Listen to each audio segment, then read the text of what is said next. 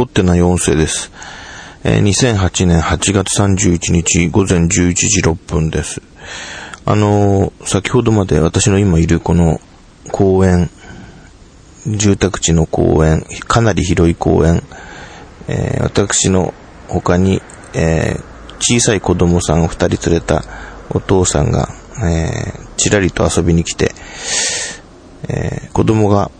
あの、ブランコに乗ってですね、お父さん押して、押してよって言うんですけど、お父さんはこの、公園のへりの東屋みたいな、あの、日陰スペースがあるんですが、えーそこに腰掛けて、ちょっと休んでいて、押してよーと子供たちが言うんだけど、やだよーと答えてましたけどね。せっかく公園に来たんだから押してやればいいじゃんと思ってたんですけど、ねえ。まあ僕なんかの年になりますとですね、あの、そんな光景を横で見ていても、押してやればいいのになねえ、もう、もしかしたら二度と押せなくなるのにとかさ、余計ないろんなシチュエーションを考えちゃうわけですよね。お父さん、来週の日曜日まで生きてないかも。ね、どこでどう交通事故に遭うかわかりません。少なくとも私、あの、この10日間くらいに、あの、通勤の途中の国道で、綺麗に横転している車を2回見ましたし、最近よくあの、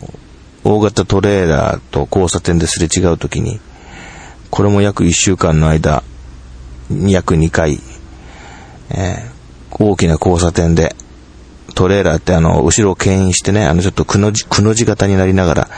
特殊な回り方して大回りで、交差点曲がるあのでっかい車両ですけども、それも2回、運転手さんが交差点を曲がりながら携帯電話で電話してる姿を目撃しましたんで、あの人が加害者になるのか、あるいは自損事故で被害者になるのか、わかりません。あの人も、この間の日曜日公園で子供に、ブランコをしてよって言われて、ちょっとめんどくさいなと思って、やだよって答えてたかもしれないね。来週あのお父さん生きてるのかな？そんなことを考えるわけですよね。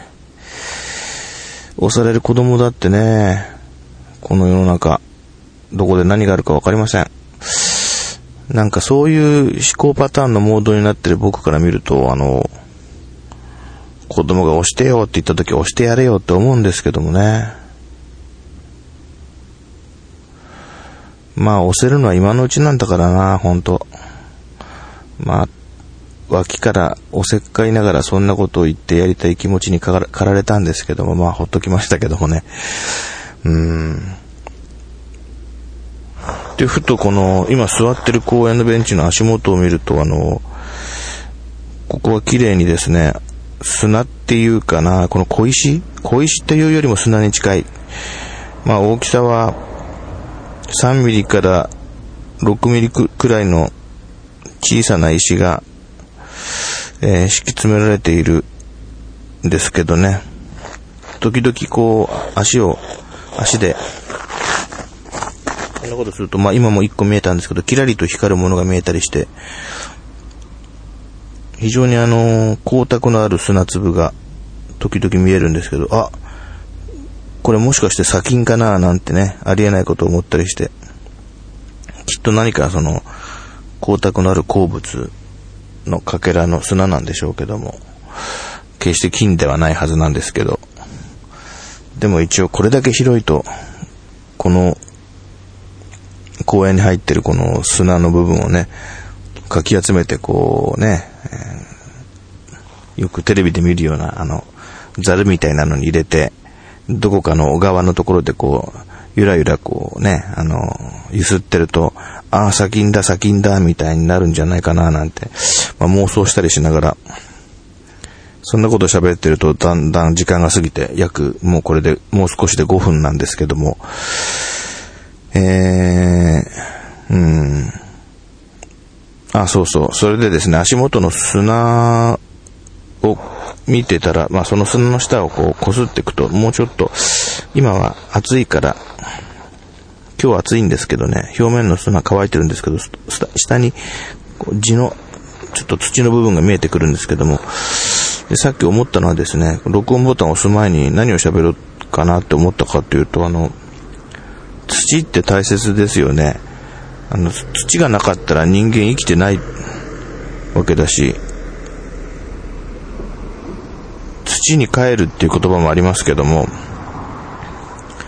まあ、パッと見ればね、土の色ってありますよね。あ、誰が見ても、あ、これ土だなってわかるわけですよ。それにしても土のことってほとんど何も知らないんですよ。土って何なんですかね土って細かくルーペとか顕微鏡で見ていくと、その中にはものすごく細かい砂とか、なんかいろんなもののかけらとかがあると思うんですけど、そういうかなり固形分の、固形分と固形分の間に何かもっと柔らかい何かがあり、ありそうな気がするんですけども、それって何なんでしょうね。土って何なんだろう。そんなことを言ってるうちに6分と少し経ちましたんで、これで失礼します。えー、こちらは凝ってない音声、新潟県平野部からお送りしました。もしよろしければまた聞いてください。それではさようなら。